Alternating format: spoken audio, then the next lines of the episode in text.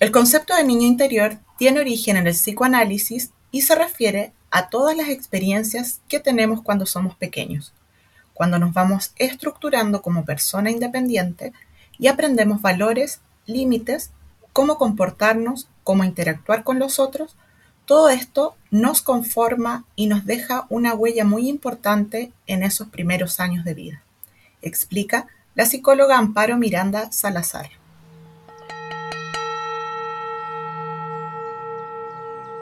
Bienvenidos a un nuevo capítulo de Intersideral, donde hablaremos sobre espiritualidad, inteligencia emocional, salud mental y otras cositas más. Un parche colombo chileno transmitiendo para el mundo. Les saluda nuestra queridísima amiga Tati de Corazón Supernova y quien les habla, Ale de Tamaguaru Terapias. Hola, bienvenidos a un nuevo capítulo de Intersideral y continuando con la temática de la conexión con la verdadera esencia y por supuesto después de hablar de los mandatos familiares, hoy queremos hablar sobre el niño interior, de qué se trata este concepto, cómo podemos reconocerlo, cuáles son las heridas y algunos tips como siempre para conectar con nuestro niño interior. Hola Ale, ¿cómo estás? Bienvenida a este nuevo capítulo. Hola Tati, bien, bien contenta como siempre de poder grabar junto a ti, así que y de este tema tan entretenido y, e interesante a la vez. Sí, qué rico encontrarnos de nuevo y también darle la bienvenida a nuestro niño a este nuevo capítulo. Eh, yo creo que es importante que hablemos qué es, qué es este concepto del niño interior y por qué es importante trabajar con él para iniciar también este capítulo y ponernos un poco en contexto. Perfecto. Eh, bueno, primero que todo sería, ¿qué es el niño interior? Es un concepto que se ha masificado últimamente, que lo utilizan mucho para referirse a esta etapa inicial de nuestra vida, que es cuando recién, como decía el artículo, que es el, periodo donde interactuamos con el mundo. Interactuamos con nuestros padres, con nuestros cuidadores, eh, con los tíos, con los primos, con los amigos. Eh, es la etapa hasta los 7 años, de 0 a 7 años, donde todo lo que vayamos experimentando en, ese periodo con respecto a las relaciones humanas es lo que queda grabado en, nuestro, en nuestra parte como más íntima para relacionarnos luego cuando somos adultos. Si nosotros hemos recibido de cierta forma eh, las distintas eh, hemos sido, han sido satisfechas las distintas necesidades como niños, las que son legítimamente eh, importantes, como por ejemplo eh, la protección, el abrigo, que nuestros cuidadores realmente se preocupen de nuestras necesidades y nos puedan dar alimentación, e incluso en la parte emocional de poder como calmarnos calmar a, este, a estos niños, a estos, bebés un poco más grandes, eh, cuando existe esta, algún, algún, algún llanto que se le pueda como calmar desde el amor, porque esa es una de las necesidades que necesitamos ser, tener cubiertas como seres humanos. Entonces, ¿por qué es tan importante este tema?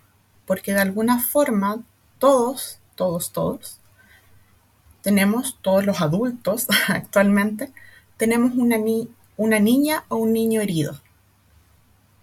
Un niño o una niña que realmente no se le fue, no fueron satisfechas sus necesidades básicas de, seguridad, de sentirse en este espacio acompañado, de sentirse eh, protegido. Y esto es independiente de que si puede ocurrir tanto en familias, obviamente que si no están presentes físicamente, eh, ese rasgo se nota aún más, pero cuando las familias están, también puede ocurrir que existan estas carencias por, eh, porque quizás los papás no están preparados emocionalmente o no están disponibles eh, realmente emocionalmente, no están disponibles emocionalmente. Entonces, ¿qué ocurre? Que nosotros nos empezamos a relacionar en el trabajo, con nuestras parejas, ya de adultos, obviamente, con, este, con estos pequeños dolores, con, esta, con estas reacciones que muchas veces llegan y salen sin ningún proceso de, de comprensión. Muchas veces no sabemos de dónde vienen estas reacciones. Entonces, por eso es tan importante el trabajo del niño interior, porque todos de alguna forma tenemos estas heridas, porque aparecen desde diferentes formas, no es solo una situación extrema. También puede ser que un papá o una mamá se alejó un, ratito de, la, de donde está el bebé y lo dejaron solo un rato, pero el niño tampoco comprende realmente esta, esta separación. Entonces, son heridas que van saliendo por menor o mayor eh, eh, falta, por decirlo de alguna forma, eh, pero que nos van configurando nuestra personalidad de adulto. Entonces, al tener este trabajo un poco más interiorizado de saber que existe nuestro niño interior, podemos tener mejores relaciones con, con nuestros otros. Eso sería como a grandes rasgos el, el trabajo y el tema del niño interior. Dale, yo creo súper importante lo que estás diciendo porque es como que este, bueno, este arquetipo, como decía yo, ya hablándolo desde el psicoanálisis, es lo que te da la base, como tú decías, para formar tu personalidad, ¿no? De alguna forma. Y es bien curioso porque si te pones a pensar todo lo que sucede en esta primera infancia, que es la que tú mencionas, de los 0 a los 7 años, que es justamente la que, de la que estamos hablando o en la que se basa este arquetipo del niño interior. Suceden un montón de cosas y si te das cuenta muchas personas eh, cuando tú les preguntas sobre su primera infancia no recuerdan mucho, no es común que recordemos muchas cosas de lo que pasa ahí. Y me parece súper interesante que de ahí también nazca nuestra personalidad, ¿no? Y que muchas cosas como tú mencionabas ahorita que suceden eh, como reacciones, por ejemplo, eh, a nivel de pareja, a nivel laboral, sean desencadenadas también por un montón de sucesos que vivimos en la infancia, ¿no? Entonces me parece lindo hablar también de, esas etapas, digamos desde la astrología, desde la astrología que como ustedes saben es un tema que a mí me interesa mucho, se habla mucho de este tema con la luna, la primera fase o nuestra primera infancia está regida por la luna, la segunda por Mercurio y así eh, a lo largo de nuestra vida, pero vamos a hablar de esta fase lunar que tiene relación también con nuestros cuidadores o con la persona que nos maternó. Necesariamente tiene que ser nuestra mamá, sino la persona o las personas que estuvieron presentes en nuestra infancia y cómo cubrieron esas necesidades básicas que tenemos cuando somos pequeños. Entonces, es importante, yo quiero hablar de, esas primeras etapas, por ejemplo, cuando estamos en el vientre de la mamá, que es algo que, que casi nunca se menciona cuando hablamos del niño interior, todo lo que sentimos y todo lo que vivimos estando ahí, porque nos sentimos todavía en una conciencia de unidad, ¿no? Entonces, si te pones a pensar en el momento en el que nacemos, de cierta forma, entramos en esta conciencia de separación que es un proceso que vivimos los primeros seis meses de vida. Entonces, de entrada podemos decir que todos tenemos un poco esta herida de separación cuando nacemos, porque estamos ahí al inicio en la panza de la mamá, sintiéndonos uno con el todo, somos uno con nuestra mamá, no tenemos que pensar si tenemos hambre, si tenemos sueño, si estamos felices, tristes o demás, no, estamos ahí, existiendo, creciendo, nos alimentamos porque el cuerpo funciona de forma perfecta, eh, dormimos cuando queremos dormir, nos despertamos cuando nos queremos despertar. Em, es una conciencia totalmente mm, metida en la unidad, ¿no? Es como que estoy acá existiendo y todo es perfecto. No tienes ninguna necesidad, no tienes que pedir nada. No necesitas nada más que existir y crecer y formarte. Y luego naces existe esa separación y en los primeros seis meses tú todavía no tienes esa conciencia que estás separado de tu mamá, como que apenas estás medio entendiendo que estás acá ya, que eres un cuerpo separado y a los seis meses entra esta crisis normalmente, casi todos los niños la, la muestran de manera muy fuerte, donde se dan cuenta que son un ser separado de su mamá. Entonces ahí empieza esa primera herida, ¿no? Esa primera herida de separación que yo creo que todos, todos tenemos marcados, por más que hayamos tenido una madre presente, por más que hayamos tenido esa presencia de una persona, de todas maneras tenemos esa herida porque nos separamos, ¿no? De todas maneras en el inconsciente va a quedar esa herida, así que de entrada todos tenemos esta, esta herida de separación que como hablábamos en algún momento, es lo que llaman en algunas religiones el, pecado original, ¿no? Es el hecho de sentirnos separados porque viene también de esa primera herida del alma de separarse de la fuente. Cuando decide encarnar y decide tener esta experiencia, ahí viene como esta primera herida. Y si ves, es una réplica exacta cuando nosotros encarnamos acá.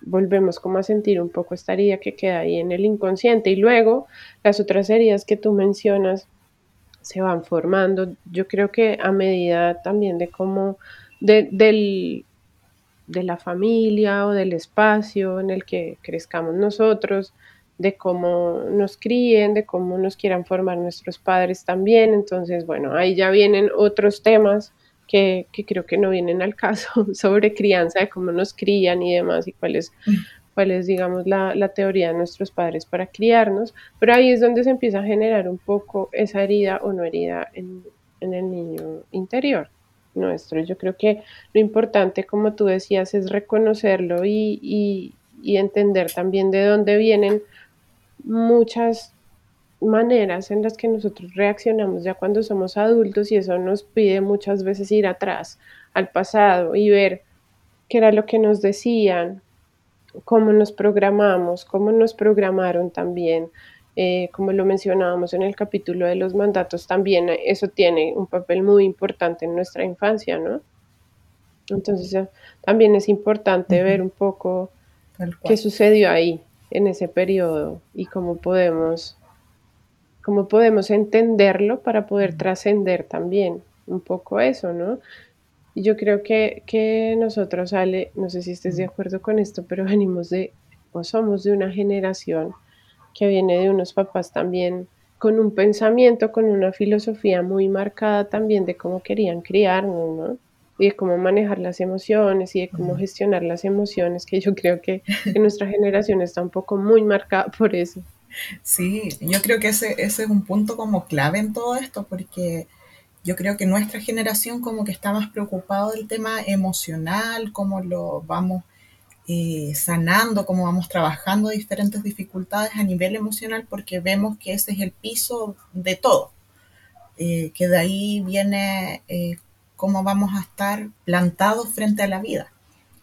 las generaciones un poco de nuestros padres, por ejemplo, ellos no tenían esta, estos conocimientos respecto de, la, de las emociones de ver lo importante que es escucharlas y no decir, no, si yo, eh, una frase muy típica como de, mis padres es el, no, hay que darle nomás, como hay que darle para, para adelante, o sea, como que meterse todos tus problemas en, en la mochila y ahí quedan, o, o los pones bajo la alfombra, pero creo que nuestra generación está más enfocada y ya en el sentido de darse cuenta que existen ciertas situaciones que si tú las trabajas tienes una mejor calidad de vida con tu entorno, con tu familia, con tu trabajo. Yo veo ahí como una gran diferencia generacional respecto como a, cómo se ven las cosas, o sea, al menos desde, desde las personas con las que me vinculo y, y todo, pero y yo creo que esa es un una gran diferencia. El tema también de que se hable de la salud mental también ingresa ahí un poquito de poder observarnos en nuestra primera etapa, de ver cómo repercute en nuestra formación o en nuestra relación con el mundo estos primeros mm, años de vida. Entonces yo creo que eso es como, para mí es la diferencia eh, lo importante de observar este, a este niño interno que todos tenemos, como decía Tati, todos ya venimos como con esas heridas de, haber tenido todo en, el, en la guatita de nuestra madre, haber tenido todas esas necesidades cubiertas, alimentación, abrigo. Y al salir, eh, yo creo que es eh, debe ser muy impactante para un ser salir de ese lugar seguro y estar en este espacio que no sabes valerte por ti mismo, que necesitas de un otro para desarrollarte, que necesitas de una, eh, de que si te, tienes hambre, obviamente vas a necesitar de tu madre. Si tienes frío, vas a tener que, algún adulto, algún cuidador va a tener que hacerse cargo de esas necesidades. No puede hacer nada por sí mismo el bebé. Claro, además es una locura porque, como tú dices, no solamente tener hambre y sentir que necesitas a alguien que te alimente, sino tener hambre o tener frío o que te duela algo y ni siquiera mm. entender que tienes hambre, por ejemplo. Ni siquiera entender tus propias necesidades. Entonces es una locura. Yo creo que, que ser bebé debe ser una cosa muy loca. Y además estos siete primeros años son muy emocionales también desde el inicio, ¿no? Entonces al inicio es todo muy muy de la necesidad básica de tengo hambre, pero no sé que tengo hambre, no entiendo por qué me duele el estómago o qué sé yo, que suena o lo que sea, o no entiendo que tengo frío y me incomoda, tampoco sé qué es la incomodidad, tampoco sé qué es la rabia, entonces no, no entiendo nada de lo que me sucede. Igual es un poco chocante, creo yo, si te pones a pensar, como ni siquiera saber, claro, ni siquiera entender. ¿Qué está pasando? Estaba pensando que tiene, estaba pensando que tiene mucha relación como cuando salimos de nuestra zona de confort. Es como nos, es como nos comportamos. Cada vez que tenemos que salir de nuestra zona de confort, es como que volvemos a esta primera etapa, por eso nos cuesta tanto también dar el paso de salir de la zona de confort, que en realidad es súper importante a nivel evolutivo, pero nos aterra. Nos aterra porque sentimos que no tenemos las herramientas. Por eso es tan importante, porque como dice eh, un filósofo, no recuerdo en este momento el nombre del filósofo, pero eh, en realidad lo único seguro o certero que tenemos es el cambio y que tenemos que tener esta capacidad de transformarnos, de, de cambiar, de, porque las situaciones van cambiando. Imagínate con el tema de la pandemia, en realidad todos como que afloró ese niño herido de cada uno de nosotros porque no sabíamos qué estaba pasando, qué esperar al día siguiente. Eh, me vino muy fuerte como ese tema porque creo que eh, si bien estábamos como dentro de nuestra zona de confort durante mucho tiempo, llegó esta pandemia que en realidad nos sacó a todos de la comodidad. Claro, y además sin saber gestionar las emociones, que yo creo que fue algo que pasó a nivel general, que muchas personas de verdad no sabían cómo gestionar sus emociones, que es esto justamente que estamos hablando, que pasa en, nuestra primera infancia. O sea, primero no entendemos nada, no entendemos qué sentimos, no sabemos qué es ni siquiera una emoción y estamos tan vulnerables, pero tan vulnerables en, esta, en, este lugar donde estamos aprendiendo todo, donde todo lo que nos dicen nuestros papás es la única verdad.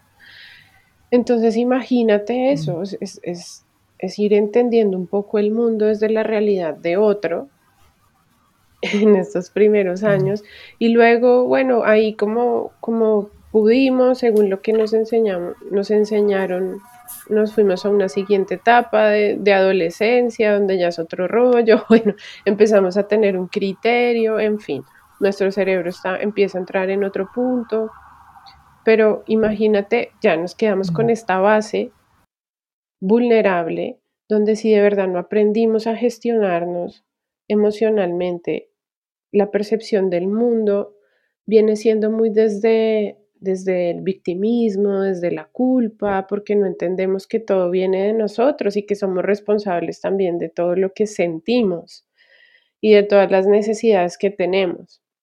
¿no? Entonces hablaba con, alguien el otro día sobre el tema y decía, claro, es como que de niños nos pegamos con la mesa y nos dicen, ay, la mesa mala porque te dolió, te hizo doler. ¿No? En realidad no es la mesa mala, es que la emoción, el sentimiento, el, perdón, la emoción de dolor, la sensación de dolor es tuya, es de tu cuerpo, tú te tropezaste mm. con la mesa. Entonces ahí todo cambia, ¿no? Cuando, cuando tú entiendes que no es el mundo afuera, sino tú el responsable de la emoción, todo cambia.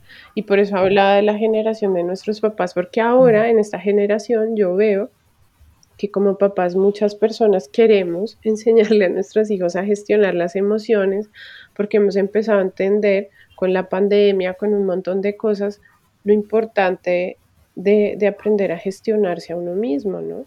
Como de entender que eres responsable de, mm.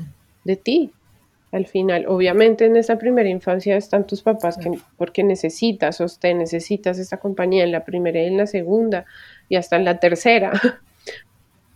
Pero igual es importante aprender siempre que eres, que, que, las emociones son tuyas y que tú te haces, te tienes que hacer responsable de eso. Ahora, eso no es nada fácil y yo creo que gestionarlo ya cuando eres adulto o verlo cuando eres adulto mm no es nada fácil porque es volver a abrir esa vulnerabilidad. Entonces llegar a ver ese niño resulta muy aterrador, creo yo, porque te das cuenta de lo vulnerable que eres y no es fácil. Entonces, dar ese primer paso de, de verlo, de ver cuál es su herida, es el acto más valiente del mundo.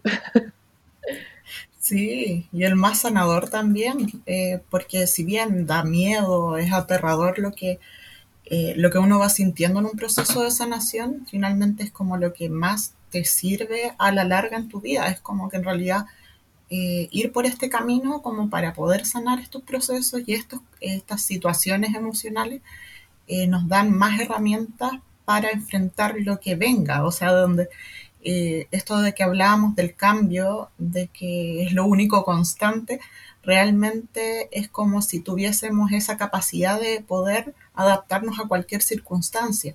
Lo otro como, como alcance, en realidad estaba pensando que muchas veces en este proceso de ver al niño herido también empezamos a culpar un poquito mucho a nuestros padres, porque claro, decimos que nuestro, en nuestro periodo de cuidadores no fueron no nos dieron como ese respaldo emocional o, de las necesidades básicas, pero también tenemos que ir un poquito más atrás, que, es lograr ver a nuestros padres también en, ese concepto como hijos, eh, que ellos también traen muchas heridas desde ese proceso, desde ese entonces, o sea, ellos también tienen su niño herido. Entonces, es como comprender de cierta manera que todos, que incluso nuestros padres, que nosotros los vemos como adultos hechos y derechos, traen ese niño herido que lo más probable, por ser una generación que no se preocupaba mucho de las emociones, eh, no ha trabajado en ello. Entonces, lo que nosotros vivimos, de alguna forma, eh, es lo que nos tocaba vivir, porque ellos trataron de hacer lo mejor que podían con las herramientas que tenían en ese momento. Eso lo digo como alcance porque me, resonó mucho cuando yo empecé a ver este tema del niño interno, esa sensación de culpar a otro de por qué yo era de tal y tal manera. Pero en realidad más allá de, la de culpar es comprender de dónde proviene para nosotros maternarnos y cuidarnos, para nosotros vernos, vernos como como niños, o sea, nosotros vernos como niños y poder ir a nuestra a nuestro cuidado, a nuestra salvación, a nuestro, más que salvación en realidad, a, a satisfacer esas necesidades. Cuando tenemos pena, ¿qué nos decimos? Yo creo que tiene mucho que ver con el diálogo interno, ese que nadie se entera que cómo nos estamos llamando, cómo nos estamos diciendo, cuando las cosas no nos resultan, ese es el niño interno que tenemos que igual maternar o paternar. Claro, es, la voz que nos habla constantemente.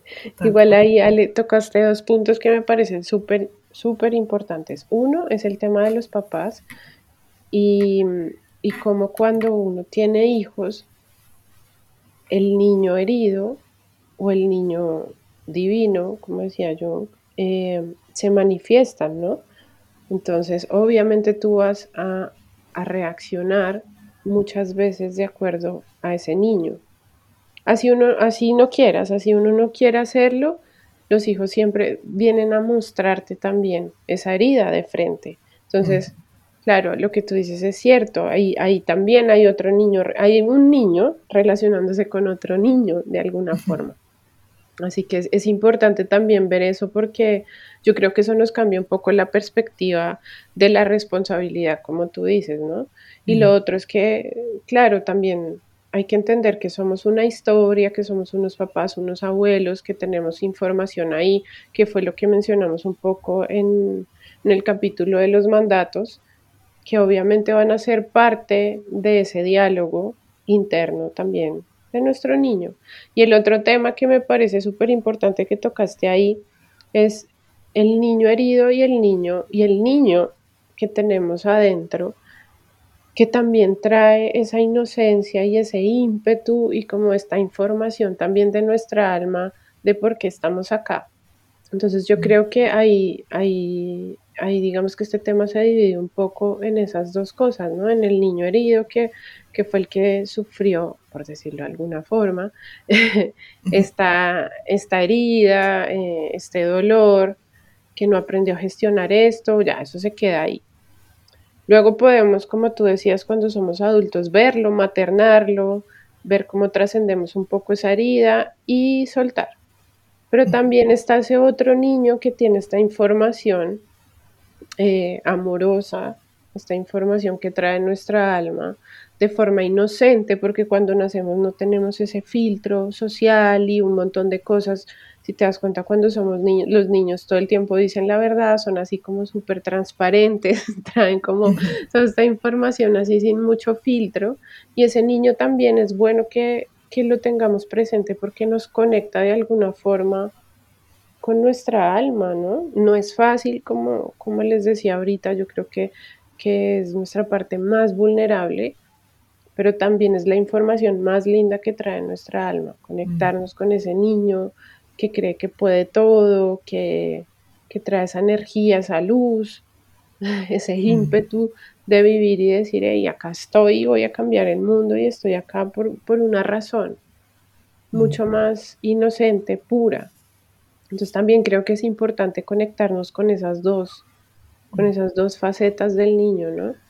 Sí, súper importante eso que mencionas, Tati, porque eh, el observar, porque claro, cuando hablan del niño herido siempre nos vamos a enfocar quizás en lo que no tuvimos, pero también hay una parte de nosotros que es súper resiliente, que es capaz de reconstruirse, que es el capaz, que fue capaz de disfrutar mucho a pesar de, quizás de las dificultades. Es al que tenemos que llamar, recurrir como este, eh, los niños se asombran de todo, se asombran de cada cosa nueva. Yo creo que es muy importante para poder sanar y trabajar este al niño interno que tenemos, eh, es el poder tener actividades donde, donde podemos conectar con esta alegría, con el disfrute, con el sentirnos como jugando, sentirnos en un proceso como de sanación para poder darle esa energía para apoyar los otros procesos que estamos viviendo. Eso por un lado, eh, hay varias técnicas que permiten, bueno, lo que hace Tati a través de, la carta natal, eh, que aparece información del niño herido, también es importante porque ahí más, o menos te sitúas en un contexto, en una situación para poder eh, trabajarlo y sanarlo. Hay varias técnicas eh, terapéuticas, holísticas, que nos pueden como ayudar según la afinidad de cada persona. Y obviamente el trabajo psicológico eh, también es importante porque te ayudan a ver tu historia, a comprenderla. No sé, Tati, si me queda algo más en el tintero. Claro, no, yo creo que las herramientas que, has mencionado están excelentes. Yo creo que en constelaciones también, en constelación familiar, uno puede ver también muchas heridas del niño que también son heridas del árbol, por ejemplo. A veces algún desorden en, en el clan muestra mucho una herida de la infancia. Los registros también nos puede dar una idea, por eso que les decía que a veces no, recordamos muchas cosas, eso mm, también nos puede dar una idea. Bueno, hay personas que les encanta el tema de las regresiones, mm. así que yo creo que herramientas hay un montón para volver y reconocer a ese niño, eh, no solamente como les decía, a ese niño herido, sino también a ese niño divino con toda esta información y obviamente pues no es fácil, ¿no? Porque es yo creo que el niño a uno siempre le pide renunciar de alguna forma al mundo, que no es algo fácil, es renunciar a todo lo que tú creías que era cierto y volver esa inocencia de, de traer tu luz al mundo, ¿no? Que suena así como wow, muy profundo, pero en realidad es, complejo, es bien complejo soltarse de todo, de todo eso, de todos esos juicios, ¿no? y, darle cabida a ese niño. Así que bueno, herramientas hay, hay que usarlas para, absolutamente. para poder reconocernos. Tenemos muchas herramientas como para trabajar este tema y también tenemos la posibilidad de poder darnos cuenta cuando estemos eh, actuando más desde el niño herido que desde el, desde el adulto eh, protector, por decirlo de alguna manera. Entonces, tiene mucho que ver este tema con, el, con la esencia, con, cuando nos sentimos incómodos en un lugar, en algún trabajo, donde decimos quizás como esto no es para mí, eh, para sintonizar con nuestro propósito, con, nuestro, eh, con nuestra misión de vida, también es muy importante el tema del, del niño interno. Así que lo importante es conectarse con él, con ella, eh, abrazarla y sentir que en realidad tú puedes cuidarla absolutamente o cuidarlo. Así es, Ale, no, yo creo que qué conclusión mejor que eso. Muchas gracias a todos por acompañarnos en este capítulo de Intersideral, donde hablamos del niño interior, otro tema que nos apasiona. Muchas gracias, Tati. Muchas gracias a todos por escucharnos y por paz, si tienen alguna duda o quieran comentarnos qué otros temas interesantes les gustaría escuchar, escríbanos en nuestra red social intersideral.podcast. Así es, los esperamos en nuestro próximo capítulo. Gracias Ale por encontrarnos nuevamente en este espacio y nos vemos pronto. Nos vemos pronto, Tati. Besitos. Chao, chao. Chao.